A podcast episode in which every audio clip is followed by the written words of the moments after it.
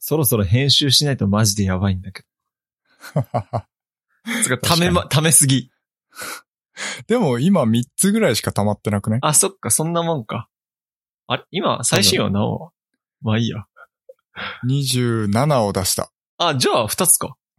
そう。あだから28、春が編集して、8 9俺が29を編集すれば了解了解。わり。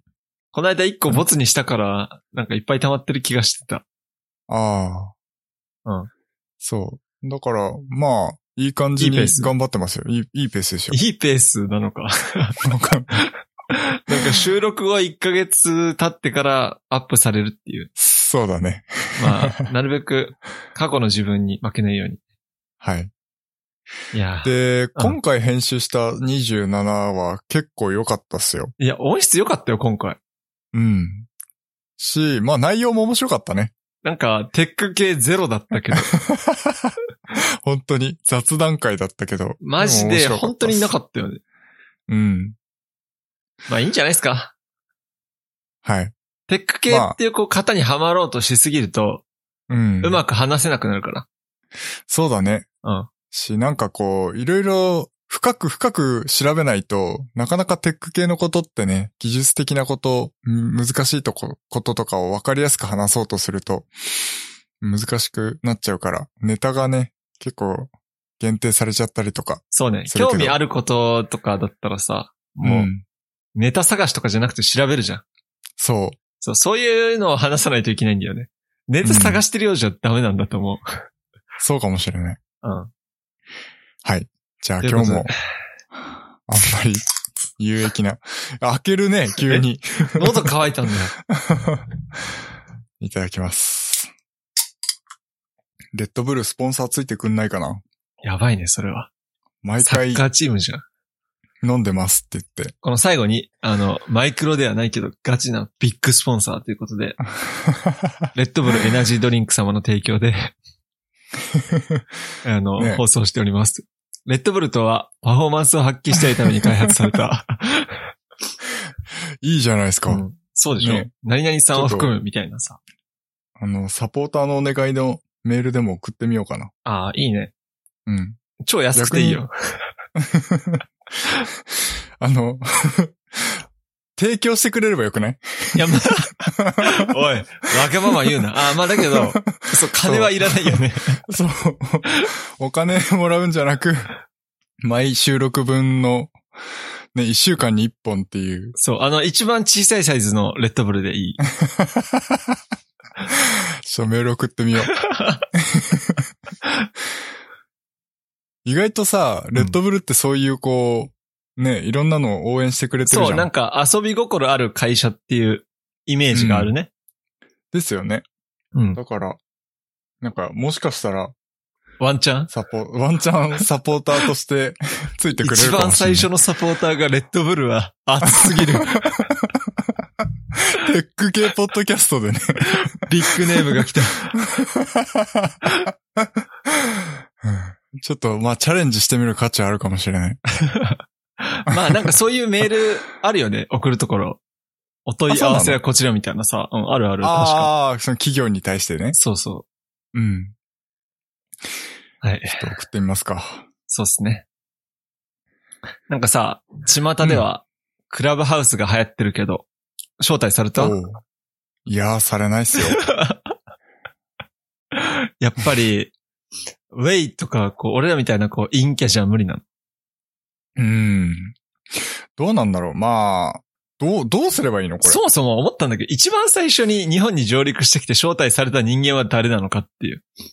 ああ、そっから、一人が二人、一人が二人って言って、うん結構、まあ、ツイッターの中でも、若めの人とか高校生とかでもやってる人いるんですよ。へえ。そう。意外とでも学生の方が広広がりやすい気がする。うん、多分大学生とか結構ね、うん。やってる人多いらしいよ。なんか仲間内みんなでさ、じゃあ俺これ、こいつ招待するから、じゃあその後その次の人招待してね、みたいなさ、うんうんうん。こう、輪っかじゃないけど、やれば、そうだねみんな、みんな招待できちゃうじゃん？まあ、いずれ回ってくるよね。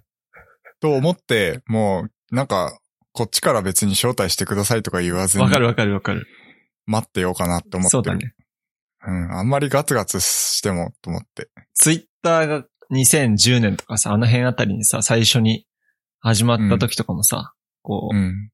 最初はこんなに、なんだろうな、生活の一部とまではいかないけどさ、うんこ。んなにビッグな SNS になるとは思ってなかったけどさ、うん。今となっては結構大きくなったじゃん。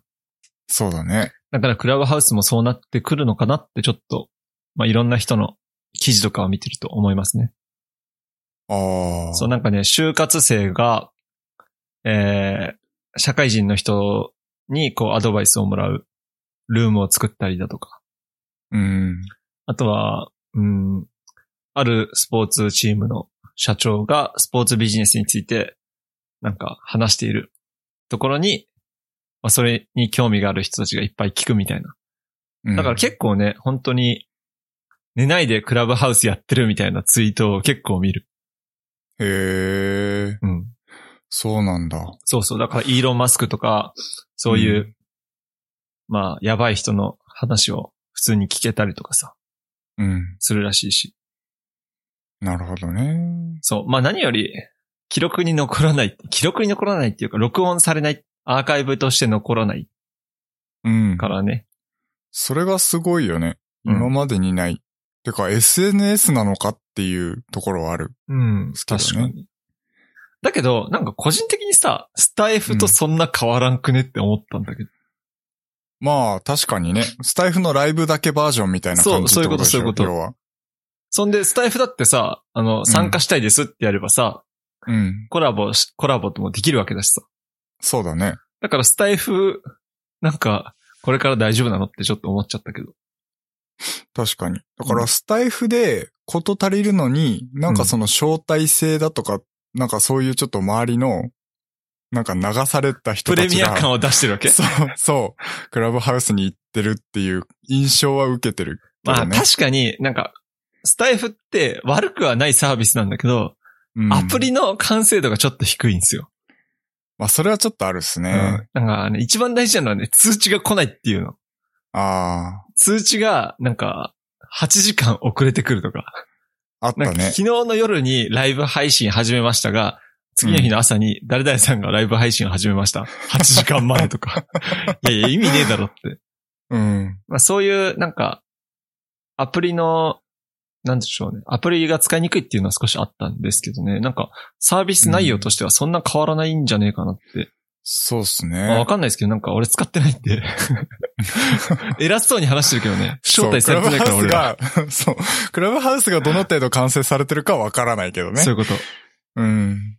まあでも面白いサービスだと思いますね。音声版ツイッターを目指してるらしいですよ。あ、そうなんだ。やっぱそういう定番 SNS になりたいっていうことなのかな？そうなのかもね。うん。あとはなんかあね、サッカー選手とかもコラボでなんか普通に話しているのを聞けたりだとか。うん。あとは逆になんか素人の中で、こう、自分の好きなサッカーチームに話してたら、プロサッカー選手が、そのチームの人が聞きに来たみたいな。おーそういうのもあるらしいんですよね。なるほど。だから面白いよね。なんか、距離が近いというか。そうですね。うん。確かに。それ聞いてるだけってこと？えっとね、参手を挙げれば、えーうん参加させることもできるね。うーん。だから参加したいってなったら、いや、今そのチームの話してたんですよってなるよね。ああ、いいっすね。面白いよね。だから将来的になんかどっかでワンプラスワンの話をしてる人たちがいたとして、で、我々が そこにポンって入ってきて、うん。いや、話せますよ、みたいな。ああ、本人登場会話で湧くってやつね。そ。いや、いいうね。そういう未来があるってことですよね。マジ、そういうこと、そういうこと。いや、いいっすね。そう思ったらそうなるから、マジで。うん。うんいいっすね、めちゃめちゃうん。そうでしょうんまあそもそもまあ招待誰かして。そっからっすね。そういうこと。もし、俺招待されたら、旬のこと招待しますいや、俺ね、わ招待されても森はじゃあ招待しないでおく。なんでだよ。なんでだよ。はい。はい。ということまあ、で。ということで。まあね、クラブハウス、ね、なんか、外国語を学習してる人にもいいのかなって思って。ああ、そっか。うん。外国人、何？その、英語基本英語だもんね。うん、というかユーザーが別にだから外国人のユーザーのとこ行けば、うんそのところで話してる言語は日本語じゃないこともあるだうろうし。ん。そうだよね。あとちょっと俺だわかんないのは、そう、ルームを検索できんのかなと思って。多分できると思うんだけど、なるほど。例えば、サッカーって検索したらサッカーについて話してるルームがバーって出てくるのかな、知らんけあど。あ、なるほどね。うん。うんわかんないけどね。うんうん。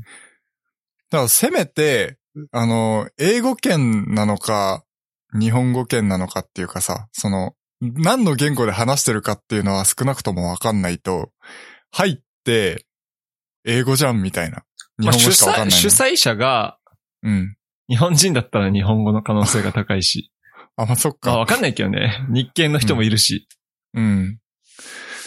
そう。まあ、せめてそのぐらいはわかんないとっていうふうにはちょっと思あとったんですけど。さ、そう、実名登録制、なんかすげえなまったな、今。実名登録制って言ってんのに、実名で登録しなかったんでしょ？俺、そう。実それ名じゃない。ありなの？それありなの？えっと、まあ、規約読むと、芸能人は、なんだっけ、その、芸名？芸名みたいなのを登録、なんか後からできるとかなのかな？よくわからんけ、ど。そう、名前はそう簡単に変えられないって書いてあったよ。うーん一度変える。と、うーっと、Facebook みたいな感じで、ああ、1ヶ月とか3ヶ月といやかの、、何ヶ月かわかんないけど、こう、問い合わせしないと、あ、そうなんだ。そういうレベルで変えるのはだるいらしい。へえ。まあ、だったらアカウント作り直した方が早い的なのがあるのかもしれうん、なですね、ないんかアカウントの削除もできないらしい。あ、書いてあった。あの、うん言わないとできないって。そうそ非常に厳しいっすよね。う。まあね、まだね、そんなにユーザーがめちゃめちゃいるわけじゃないから。まあ、徐々に分かってきたら、それについてお話ししましょうか。そうっすね。で、えーっと、森尾さんは、なんか、あります？まあ、最近ですね。まあ仕事上の話なんですけど、えっと、オフィスのあの自動保存機能ってわかる？あるね。たまにクラッシュした時に、あの、保存されてない分が後から復活できたっていううんうん。機能があると思うんですけど、それにすごいやっぱ助けられてるじゃないですか。わかんないけど。えっとね確かに、時々、時々っていうか、前のパソコンがゴミで、うん。そう、クラッシュした時に、もう一回 Excel とか Word 開いたら、うん。なんか、前回前のバージョンがそうそうそうありますみたいなね。不適切に終了されたものがございますみたいな。うん。そう。で、まあ、今回の状況はまたちょっと違ってですね。まあ、エクセルで作業してたんですけど、あの、4時間ぐらい作業したかな何やってたの？頑張って。えっとね、まあ、法令関係のやつをちょっと整理してたんですけど、うんまあ、その、まあ、ちょっとネットから拾ってきたデータをちょっと加工したいなと思って、その、作ってたデータの、まあ、関連するデータだったんで、まあ、その同じブック内で、そのシートを一つこう作って、そこでペーストしてなんかちょっと加工してたんですよ。はい、わかるよ。わかる？で、加工し終わって、まあ、あの、要はこと足りたんで、あのーまあ、そのシート自体はもういらなくなったんですよね。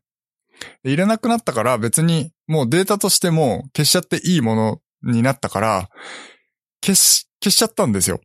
うん。バツ、バツマークを押して、うん。エクセルのブックごと消す、消して、あの、保存しますかって言った時、もう別にいらないデータだと思い込んでたから、本当はメインのデータがそのブックにあって、ただ別シートを立ち上げてただけなのにあ、、そういうことね、そういうことね。そううんいらないと思っちゃったから、うんそのまま変更保存しますかで、いいえで、消しちゃったんですよ。はい。で、まあ、あの、いらないデータを消したと思い込んで、またメインの作業に戻ろうと思ったら、もうエクセル立ち上がってないんですよ。あれ？と思って。マジで油汗出て、もう4なんで時間の作業量が一気に消えたわけだから。タブでなぜやった？そう、そこなんすよね。あの、あの 新しくブックを立ち上げればよかったのに、そういうこし関連データから、だからいっかと思って別シートを立ち上げてしまったのが結構僕の中での失態なんですよ。と。うん。そこでね、変更保存しますかをいいえをしてしまうっていう失態をやらし、やらかしてしまって。それきついね。いや、マジでもう油汗たらーって出ましたよ。きつい、もう終わったと思って。うん。うん。で、まあそっからですよ。もうあの、こう本当にきついと思って、もう自動保存は、でも少なくとも自動保存はされてるはずじゃないですか。そうだねクラッシュした時のために。だからもう絶対どっかに残ってるはずだと思って、まあ必死こいてもネットで調べたところ、まあ残ってるらしくて、自分であのアクセスしに行けば見つけることができるらしくて、で、それをちょっとそのやり方調べてやったら自動回復ファイルっていうのが生成されてて、まあ要はその復活できたっていうところでね、あるね。それいやー時々ある。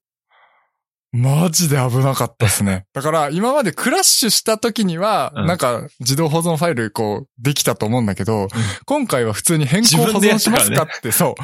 変更保存しますか？いいえって押してるわけですよ。あのさ、自分で選択していいえって言ってるから、エクセルで開くってとこをやってさ、うん。だからえ新規ファイルみたいなところで開くってとこやってさ、うん。そこになんか過去、過去、過去に使ったファイルみたいなのって出てこないんだっけ？それはでも保存したものが出てきます。ああ、そうだよね。そう。保存してない分は出てこないので、いやー、焦りましたね。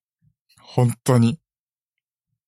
で、ちょっとね、複雑な手順なんで、あんまり、あの、あ喋って言えるような話じゃないからあれなんですけど、そう、あのエクセルのオプションのところに、あの、自動回復ファイルを生成するかどうかの選択みたいなのがあって、そこにその自動回復ファイルを生成しておく一時的な保存の場所、うんうんうん。ファイルの場所が、あの、指定できるようになってるので、そこに行けば、えー自動回復ファイルにたどり着くことができますので、まあ、もしね、間違って保存し忘れてしまったりした時には、そういうとこから、なんとかできる可能性がありますよっていう話です。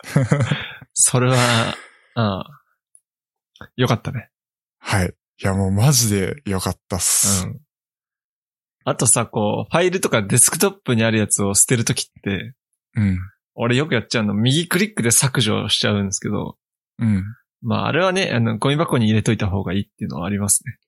ああ、そうっすね。まあ、なんかあった時戻せるから。うん。うん。あ、よくあるのは、あのー USB のメモリーの中のやつを消しちゃうとゴミ箱に行かないんですよね。ああ、完そうだね。削除されちゃうから、僕一回デスクトップに落として、うんで、そこで消します。うん、うん、うん、うんうん。かも、あ、そうですね。そうします。いやー。よかったじゃん。いや、よかったっす。これはマジで。あの、設定で、あの、自動保存をするしないっていうの設定できるので、うん。そこは絶対にしておいた方がいいですね。まあ、うんデフォルトはするってなってるから、基本的にはなるよ。設定なんかさ、エクセルで作業中とか右下にさ、うん自動、自動保存完了みたいなの、時々出てるよね。何分を期間そうそうそうそうそう。それはマジで、マジで設定しておかない、ししておいた方がいいですね。うんうん。あとさ、俺よくあるのがこう、いろんなファイルを開いていて、うん。自分がメインで作業してるファイルがあって、それ以外に参考のために違うファイルを開いてて、それを消そうと思って、あの、罰をして保存しない、罰をして保存しないってやったら、うん。自分のやつを間違えて消すっていうのはあるんだけど、あるよね。それはあるそう。そうそう。だからもうね、コントロール S はとりあえず、あの、押しまくるようにしていて、ああ。なん、かあった時のためにもう、一小節なんか作業あったら、はい、コントロール S 押すを、押す癖をつけて、とりあえず上書き保存は、あの、しておくあようあ。まあ、にはしてます、それも大事ですね。うん。そう。まあ、人それぞれそのバックアップとか、その、もしもの時の対策っていろいろあると思うんですけど、本当に何もしてないのはマジで怖いなっていう気はうん。しましたね。そっか。はい。なんか Windows だったらなんとなくわかるけど、Mac でもそういうのできんのかな？タイムマシンとかで。ああ、その自動回復みたいな話？うんうんうんうん。ああ、それはわかんないや。まあ、ん多分ソフトウェアによるんでしょうけど、そうっすね。うん。あのさ、うん。Apple Watch で、ついに iPhone のロック解除ができるようになるらしいっすよ。ええそう、どういうタイミングで？どういうタイミングでというのは？その、何？あのー、iPhone のロックを解除したい時に、うんなんだろう、Apple Watch を使わないといけないシチュエーションってどういう時？ああ、そうじゃなくて、Apple Watch をつけていれば、Face ID を使わないでロック解除できるってこなるほど。と。うん。そういうことね。そういうこと。マスクしていても。はいはいはいはいはい。じゃあ、その近くにあればってことか。そうそうそうそうそなるほどねう。。で、なんかこれもいろいろあって、うんこう、マスクとかつけた状態で、こう、Face ID をこう解除しようとすると、うん。まあマスクしてるからダメじゃん。うん。で、だけどこう、左手にとか右手にこう、近くにこう、Apple Watch があったら、うん。Apple Watch が反応して、こう、振動が来るんだって。うん。それで解除します、しますよ、つって、特に許可なく解除できるんだって。はいはいはい。だけど、もし、俺の Apple Watch がここにあって、隣にいる人が俺の iPhone を解除しようと思っても、それできるわけじゃん。そうだね。できそうじゃん。まあできないかもしんないけど。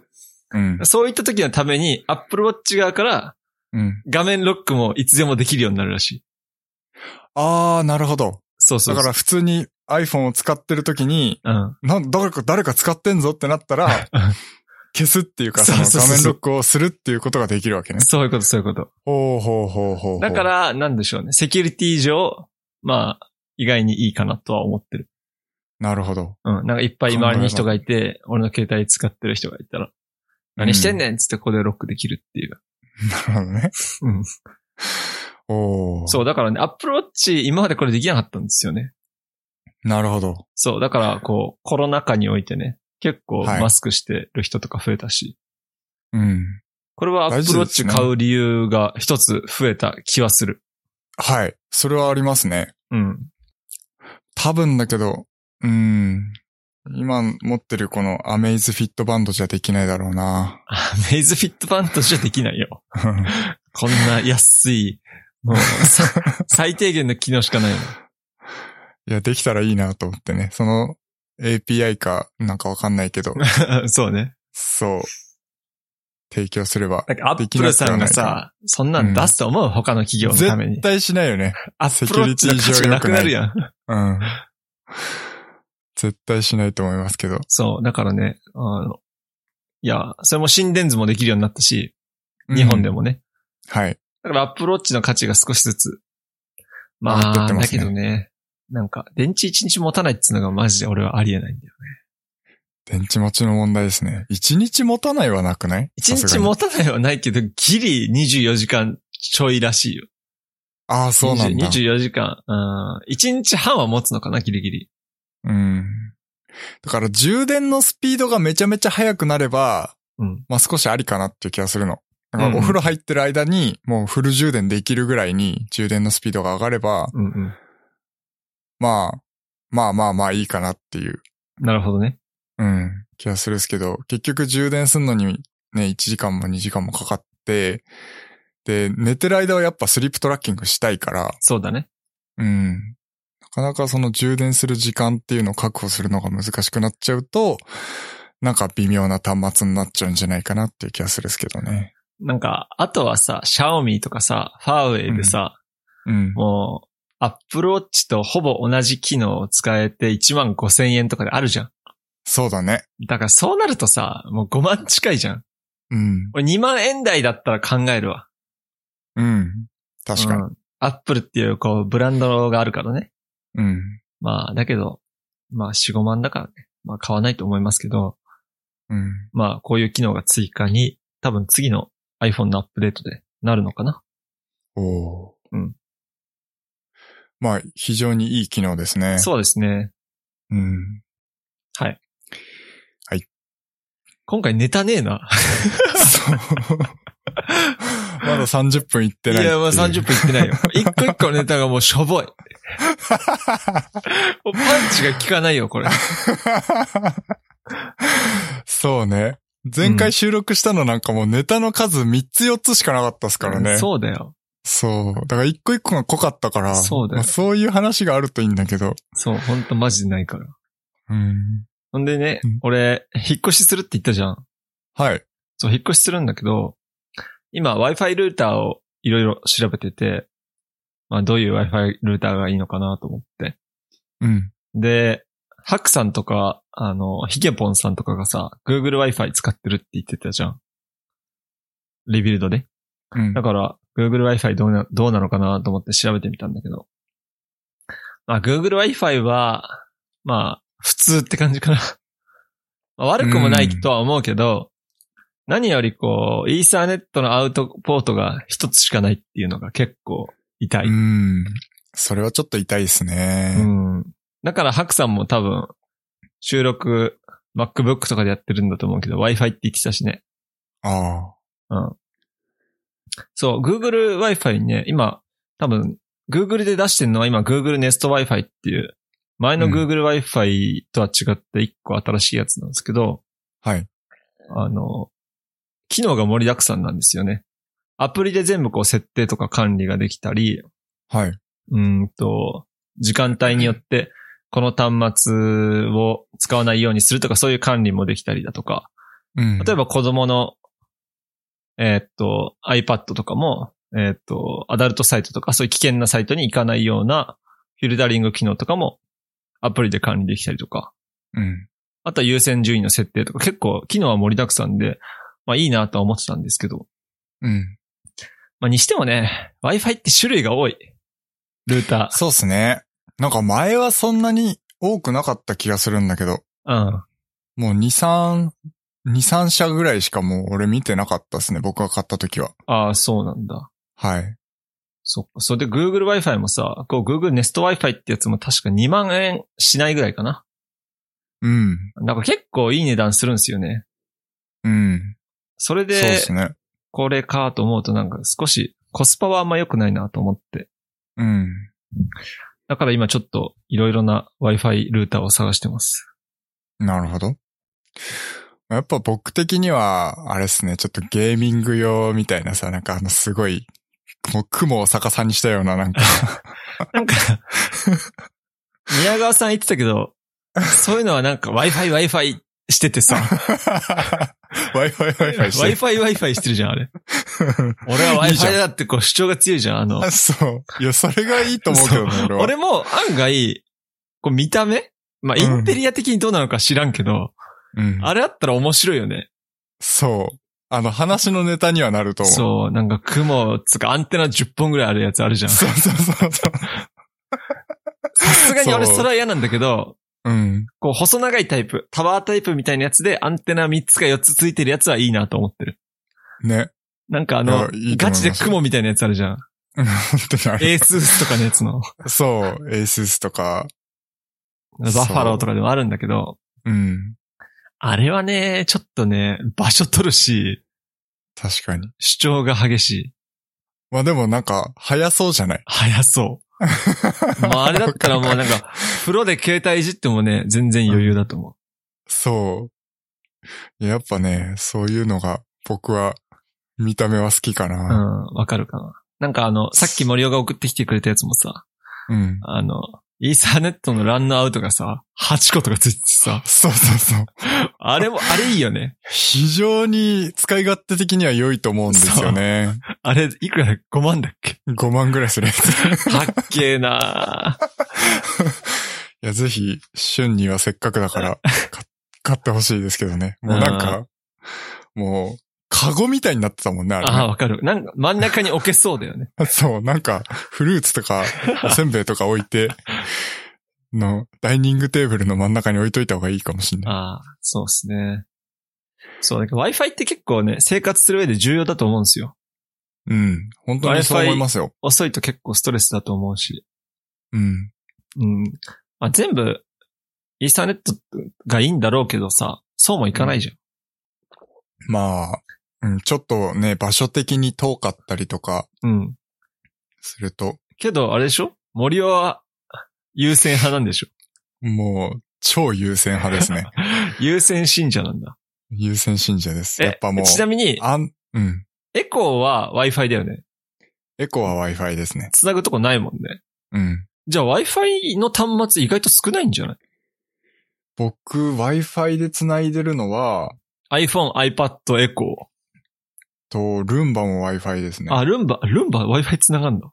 Wi-Fi 僕のは繋がります。へえ。と、あとあれかあ、とあの、家電のネイチャーリモみたいなねネイチャーリモ。うん。うんもう Wi-Fi ですね。あ、じゃあ基本イーサーネットのつなげるやつがあるやつは、うん。つなぐわけね。そう、ポートがあれば全部ポートに突っ込みます。だああ、そっか。からプリンターも、うんあの、NAS も、うん。まあ、ナスは大事だね。Mac も Windows も、テレビにも、あの、ランポートあるので、テレビにもつテレビけてるし。ってさ、もともと、えっと、ネットフリックスとかアマプラが見れるようなやつがあるってこと？えっとね、僕結構古いテレビなんで YouTube は見られます。けど、あ他は多分あんまり。だけどさはもしかしたら見れるかも。あアップル TV 繋がってんのにさ、使わなくね？まあ使わないですね。なんで繋いでんの？一応ね、あ、あるから繋げてるっていう。えっと、あのーファームウェアのバージョン更新はネットでやるんですよ。ああ、そういうことか。そうそうそうそうそう。で、Wi-Fi がないかもしれん。テレビには。ああ、そうなんだ。そう。え、じゃあテレビ周りに、えっと、ハブ置いてるわ、置いてるの？そうです。あのーうんテレビの近くに、えっと、Wi-Fi のルーターを置いてます。で、それをハブ代わりにして、はいはい。えっと、Apple TV とテレビと、あと、スイッチスイッチも、イーサーネット有線で繋いでます。はい。有線で繋いでます。USB のやつね。そうあれ別売りで USB 2000円ぐらいするんだっけ？いくらだったかちょっと覚えてないけど、そう。2000円ぐらいだと思うな。あの。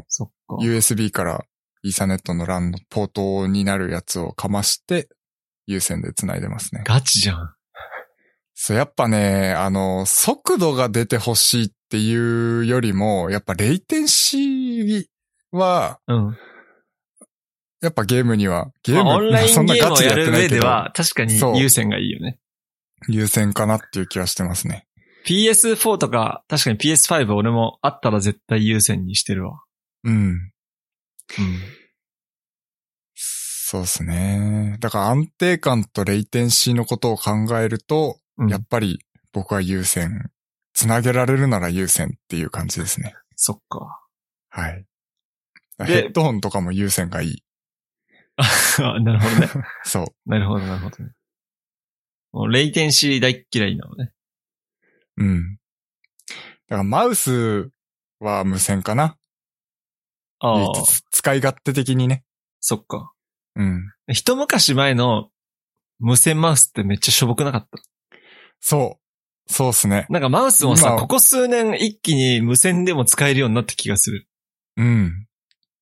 そうっすね。だから無線にすると、途端にあの電池がとか、うんそう、接続がとか結構あって、で、あの、レイテンシーが、レイテンシーがとかなんか結構やっぱ問題点があったんですけど、最近は割とね、その辺も大丈夫になってきたので、そう、会社の人とかでたまにパソコンいじってあげたりすると、安い無線マウス使ってる人いるんだけど、うん。マジで動き悪いのね。ああ、わかる。これだったら有線の方が絶対いいよって思うんだけど、うん。安い無線マウスは良くない。確かに。うん。とは思いほんますね。とね、電池すぐなくなるとイライラしますよ。ああ、そっか。俺今使ってる、会社で使ってるロジクールのやつは、全然まだ電池交換してない。うん。あのーロジクールの電池式のやつはね、2年ぐらい持つ。あ、そうなんだ。うん。えぐいね。えぐい。はい。ということで、はいまあ、やっぱり、僕は有線、有線ね。有線大好きなんで。ああ。今ね、俺、iMac に有線で繋いでるから多分レイテンシー少ないよ。いいですね、やっぱり。うん。前さ、もう、収録の時ね、時差すごかったからね。うん。すごかった前は。好きですかっていう。好きにいる森尾さんっつって、はい、みたいな。そう。本当に。ライブ中継かみたいになってたもんね。そうなんだよ。あれを編集するとマジだるいんだよ。そう。だからもう気づいてる人いるかもしれないけどね。なんか調整しすぎて食い気味になるからさ。そう。ちょっと変な時あったっすね。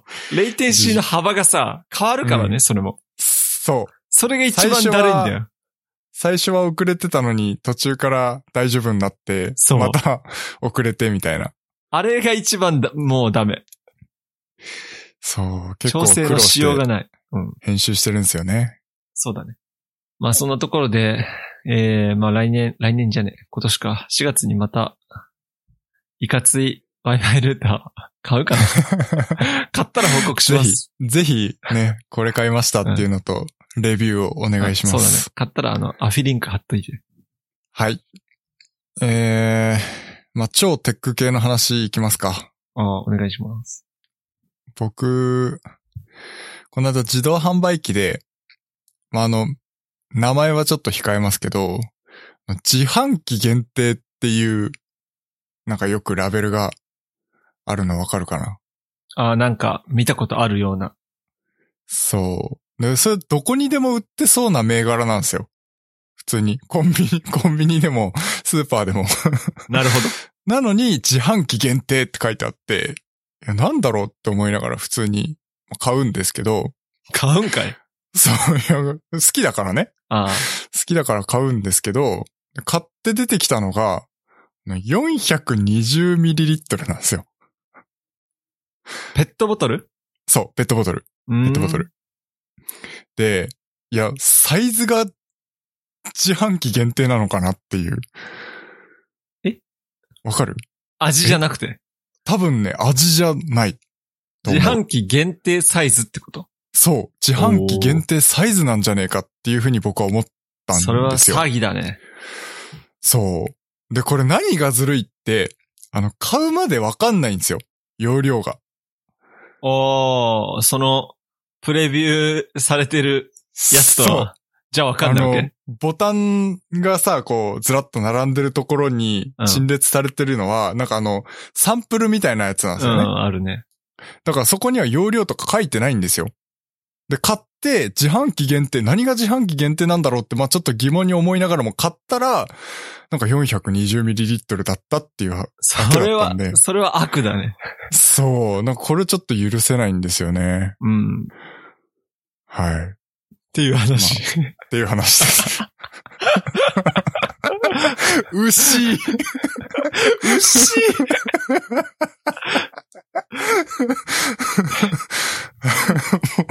ポッドキャストで話す話じゃね牛、え。はいそっか。なまあ日本人、まあ日本人だからかわかんないけどさ、うん限定っていう言葉に弱いからさ。僕も弱いですね。普通に。うちもね、あの、東北限定とか。うん。東北限定の味のイロハスとかあるのね。うん。だから、うん、ああ、限定なのかと思いつつ、俺は買わないけどさ、うん。なんか秋、秋冬限定とかさ、そう。秋冬って年の半分だろって思いながらさ、確かに。そう。なんかね、限定って言葉つけときゃいいっていう。あれ、あの、数量限定カラーみたいな。あー、わかる？あるね、あるね。本当は俺黒の方がいいのよ。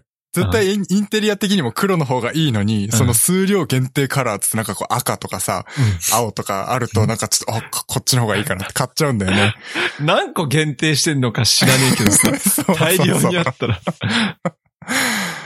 なんかね、そう、ちょっとそういうのを、本当は黒がいいって思いながらも、うん。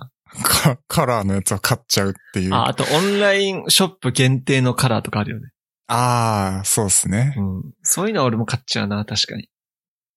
そう、やっぱ人とちょっと違うっていうのをね、そう目指してるので、うん。まあ人間の弱いとこだな。はい。うまくやってんな。そうなんですよ。ちょっとこの自販機限定 420ml は、ちょっと、き聞いてみたいですね。何が限定なのかっていう。電話してみろよ。なんかクレーマーみたいでちょっと嫌なんだよ、それ。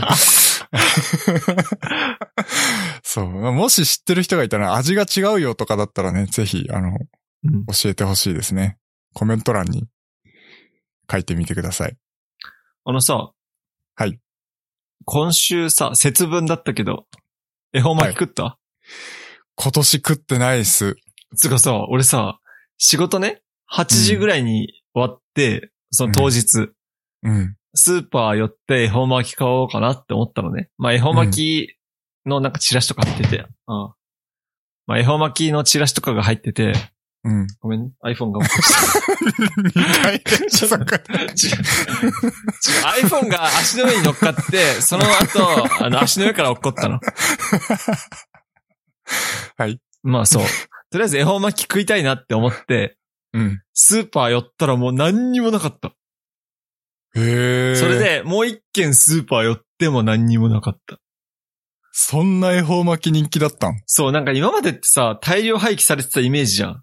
そう、なんかそういう問題あったよね。そう。だけど今回このウィズコロナだからさ、うん。あの、みんなお家で、なんか手ベタベタ触りながらコロナ、コロナじゃねえ、恵方巻き巻くの 嫌だったんじゃないかなとか、まあみんなお家で贅沢したいっていう思いから、うん。みんな買ってたのかなと思って、マジでスーパーになんもなかった。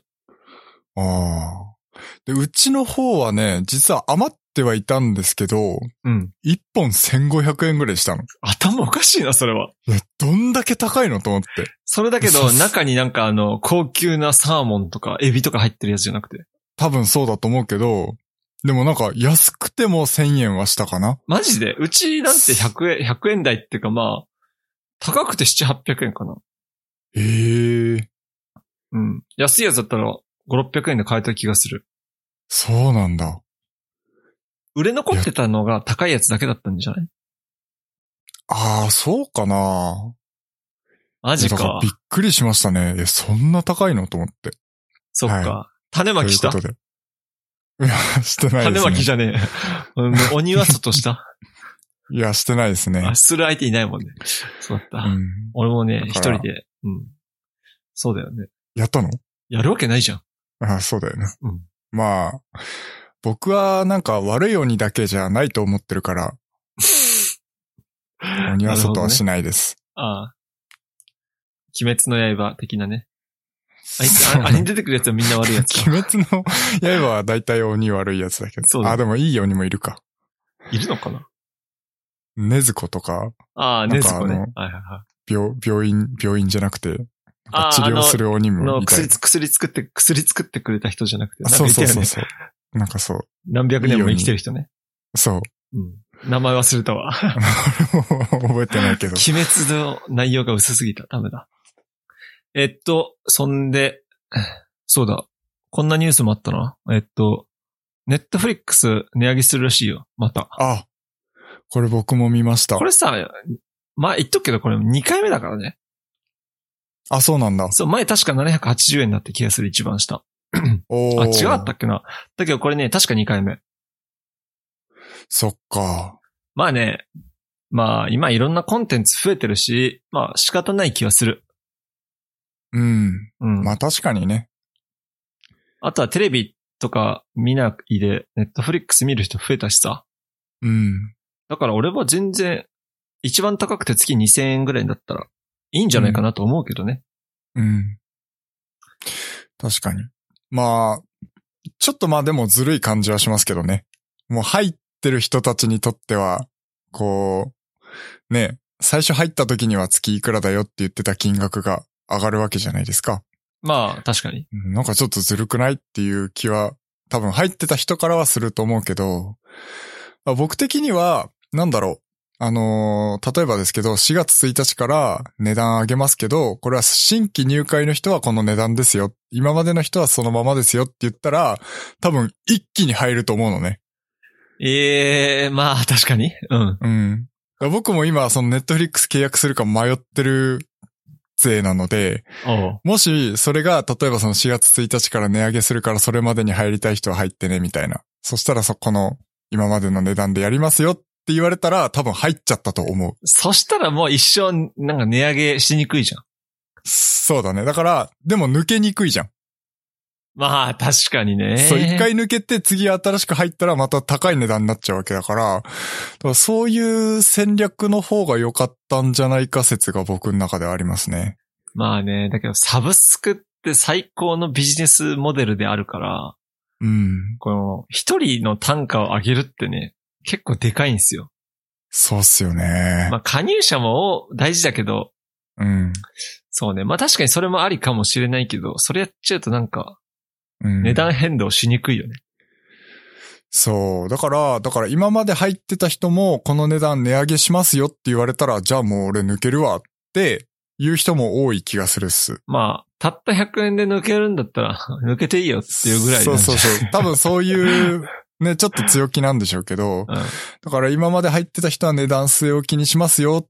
けど、新規入会とか一回、あの、大会してまた入った人は、あの、今回から値上げしますよっていう風にすれば、抜けにくくもなるし、今迷ってる人は軒並み入ってくるしっていう、うんなるほど、ね。めちゃめちゃいいんじゃないかなって思ったんですよね。まあ、長期的に見て、どうかだね。確かうにな。ん。まあ、だけど、これ以上高くなったらちょっときついよね。そうっすね。だから、べ、一番安くても1000円超えちゃうってなったらちょっと厳しい人もいるんじゃないかな。だけど、俺は今、プレミアムにしようか迷ってるから。うん。まあ、画質、ね質大事。そう、僕も結構ね、プランがあるからちょっと迷ってはいるんですよ。一個だけってなったらもう入っちゃってもいいかなって気したんですけど、どこにしようかっていうのはすげえ迷いどころですよね。そうだね。スタンダード、なんだろう。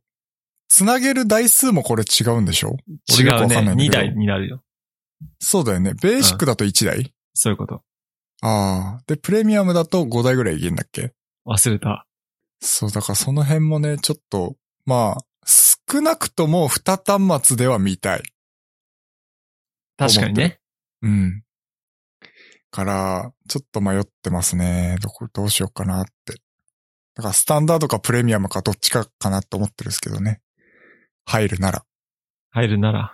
うん。だけどなんか今さ、少しずつ、ネットフリックスの話を友達とできるようになってきたじゃん。はい。そうっすね。なんかお前入ってないのってならない？まあ、うーん、それは確かにありますね。あ、ちなみに、えーっと、プレミアムは4台です。あ、4台か。うん。そっか。だから、えーっとね、まあ、ネットフリックスを入ってないと話題になんか乗り遅れる感は、ちょっと出てきてる。ちょっと出てきてるよね。うん。そうなんだよな。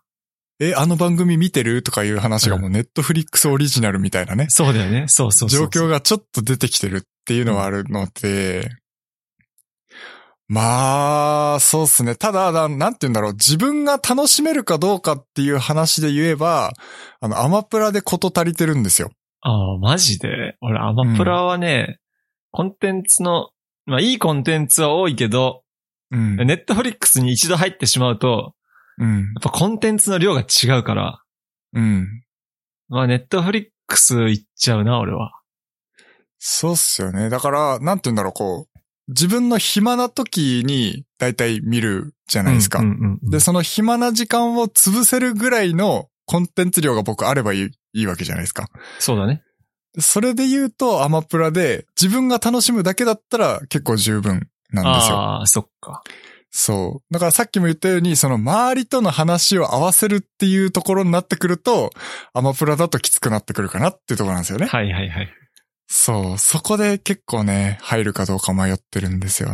アマプラはね、なんか映画とかがね、前も言ったけどね、かゆいところに手が届くっていうかね、うん。いいコンテンツを出してくるんですよ。うん。いいタイミングでね。そう、いいタイミングで。だからそれはね、すごいわかるんですよね。そうなんですよね。うん。だけど海外のやっぱドラマとかの量が圧倒圧倒的に多いから。うん。うん。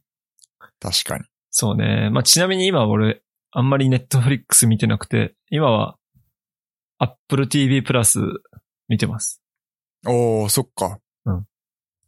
Apple TV プラスね、今ね、サーバント見てるんだけどね、うん。マジで暗い。えー、こんな暗いドラマあるのかっつうぐらい暗い。そうなんだ。それは何 ?Apple TV プラスオリジナル？そうそうそう。おー。そんで最近シーズン2が始まったんだけど、うん。あの、ヒゲポンさんも話してたじゃん。うん。暗い気持ちになるって。うん、なんか言ってたな。そうなシックス題名覚えてなかったんだけど。そう、シックスセンスの監督がやってるみたいな。あー、なるほど。ホラーではないんだけど、うん。怖い。怖い、怖いっていうかね、不思議で暗い。へー。うん、だけどやっぱ面白いよ。Apple へ TV ープラスオリジナルはね、本当にクオリティ高い。なるほど。あとはやっぱり映像が綺麗。あー、そこはね、うん。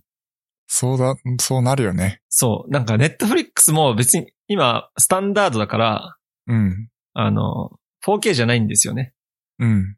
なんか 4K に Apple TV プラスになって 4K を感じるとね、やっぱり違うなってなる。おー。そっか。じゃあ、ネットフリックスでも 4K で見ればめちゃめちゃ綺麗に見えると思うってことね。そういうこと、そういうこと。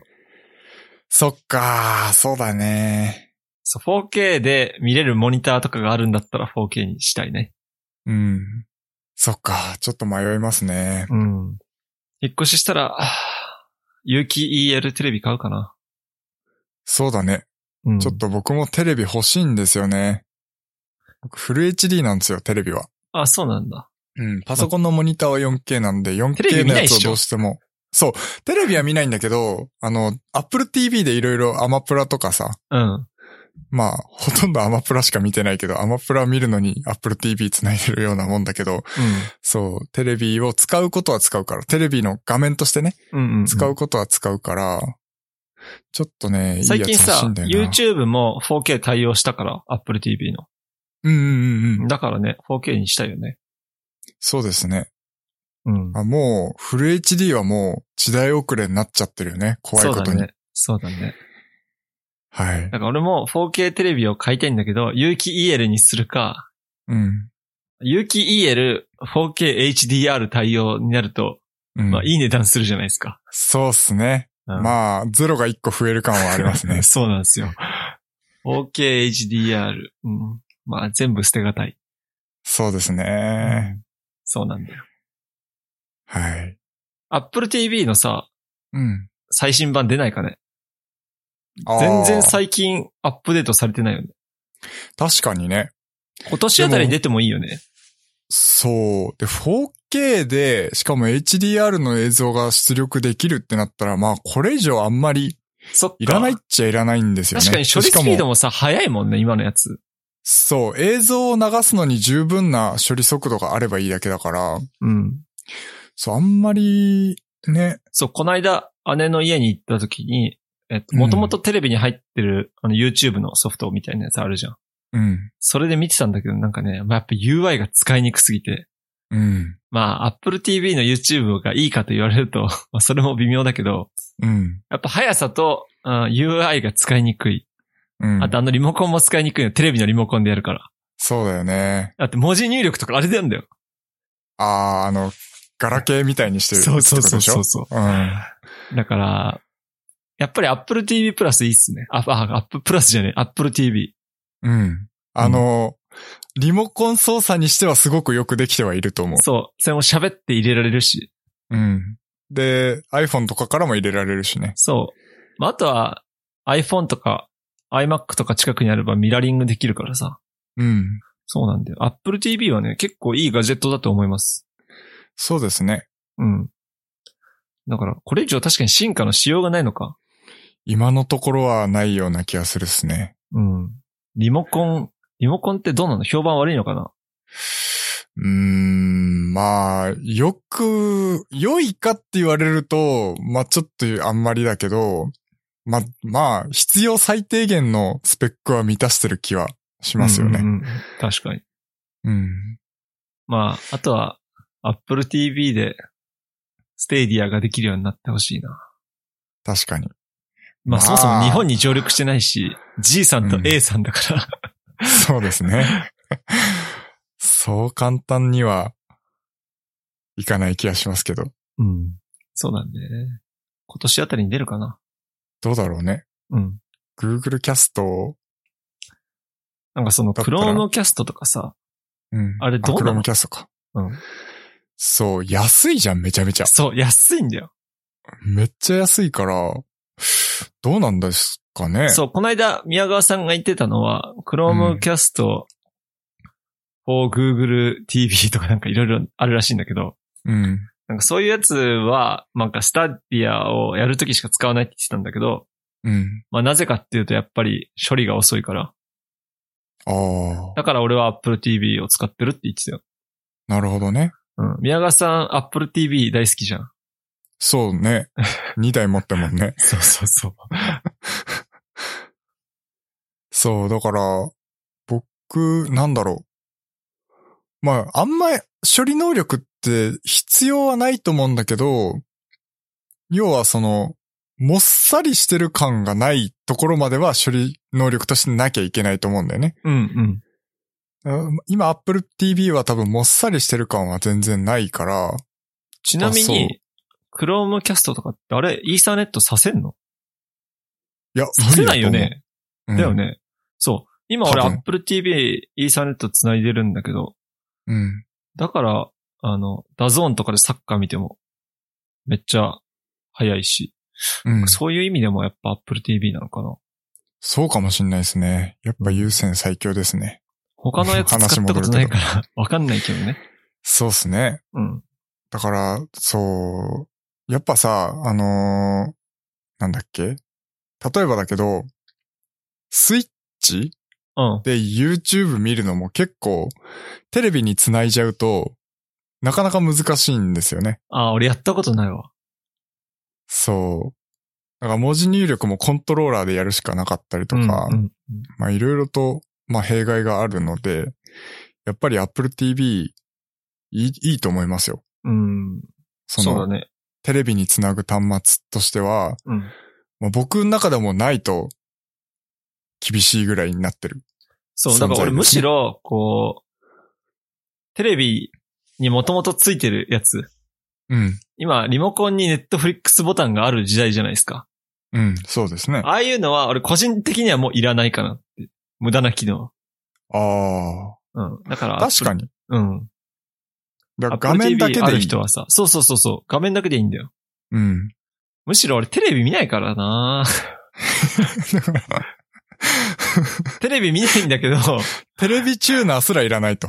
テレビチューナーはそうね、まあなんかあった時見るけどね、地震あった時とか。そう、だから本当僕年に1回ぐらいなんですよね、テレビ見るの。そう、俺だから常に HDMI の入力の方にしてるから、僕もそうです。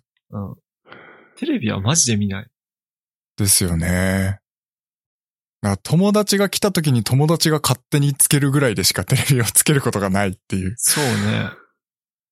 だったらもう50インチのモニターでいいっていう。そう。実際そうなんですよ。うん。僕も50インチのモニター買った方が安いかな。圧倒的に安いですよ。やっぱり。50インチのモニターあるか？あるよな。あるあるある。考えてみっかな。50インチのモニターリビングに置くかな。うん。ありじゃないですか？もうテレビ見ませんっていう。うん。ね。モニターだったら NHK も追い返せるし。そうだよね。それもさ、場所も取らないし、薄いし。まあ今テレビも薄いけどね。うん。まあ、いざという時にね。うん、まあそれはあるね。そまあ紅白、紅白見たいって言ったら NHK の受信料払わないといけないけどうさ。そまあ、だけど俺もテレビ見ないからな。そうだ、紅白も俺車の中で見たんだ。う。ああ。車の中で、あ、今紅白やってんだと思ってテレビで見たんだ。そういえば。なるほどね。うん。そう、だからまあ、まあ、ここね、多分2、30年したらオワコンになっていくと思うから。かもしれないですね。そう。なんかこの間ね、中田敦彦の YouTube 大学見てて、うん。2030年か40年の話をしてたのね。うん。まず、テレビがなくなるらしい。おお。テレビってまず地方のテレビ局がどんどんなくなってって、うん。まあ、民放も結構き、民放っていうかその大きな、えーまあフジテレビとかいろいろあるじゃないですか。うん大。きなテレビ局も結構これから厳しくなっていくうん。らしくて、その大きなテレビ局は何にフォーカスしていくかっていうと、もうなんかスポーツしかないらしいよ。へえ。ライブとか。スポーツとかそういうののライブ中継うん。に、こう、シフトしていくらしい。そんで、最終的にもう、家の茶の間、茶の間っていうかリビングから、テレビのモニター、テレビじゃなくても普通のモニターはなくなっていくらしい。そんで、あ全員こう AR グラスとか AR コンタクトレンズで、自分の好きな方向を見て、自分の好きなコンテンツを見るようになるらしい。ああ、なるほどね。うん。だから、まあテレビのモニターとかは、まああと2、30年したらなくなりますって言ってた。なるほど。まあ、それは確かにあるかもしれないですね。うん。AR コンタクトレンズね。うん。僕は夢があると思いますね。その辺は。そうだね。僕が小学生ぐらいの時に、あの、電脳コイルっていうアニメが流行ったんですけど、はい。もうまさにその、みんなメガネをつけてて、AR グラスみたいなのをつけてて、うん。で、そこでこう、もう自分の好きな場所でそのパソコン作業とかもできるし、うん。まあその AR コンテンツを楽しんだりとか、か架空の世界でこう、ね、あの、鉄砲みたいな、撃って、うんあの、戦ったりとか。それさ、その時代にそのアニメーションはすごいね。マジですごいと思う。うん。未来を予知してるよね。本当にそう。っていう世界が、あの、もう、まさにそう近づいてるなっていう気はしますね。うんうんうん最近は結構多いけどね。うん、うん。あのさ、広角機動隊って知ってる？あ、前も話したいたことある。うんそう、広角機動隊も電脳といって、こう、うん、まあ、脳にこう、コンピューターみたいなのあって、こう全部そういう風にしてるんだけど、計算とかもね。うん、脳とコンピューターが繋がって。うん、あとは、こう、前も言ったかもしんないけど、こう、アルハンブラ宮殿の思い出っていう韓国ドラマがあって、うん。その韓国ドラマの中でも AR コンタクトレンズを使ってうみんな、ゲームするの。うん、コンタクトレンズして、まあ外から見たら、なんかただ棒振ってる人なんだけど、その人には敵が見えてるみたいな。はいはいはい。そう。そういう近未来のドラマとかもね、最近は増えてますけどね。ですね。まあだから2、30年、まあ20年ぐらいしたらマジでありえそうだね。はい。いやーまあそんなところですかね。今回はそうで。すね。いやー。意外となんか後半一瞬で時間過ぎてった感はあったっすけど。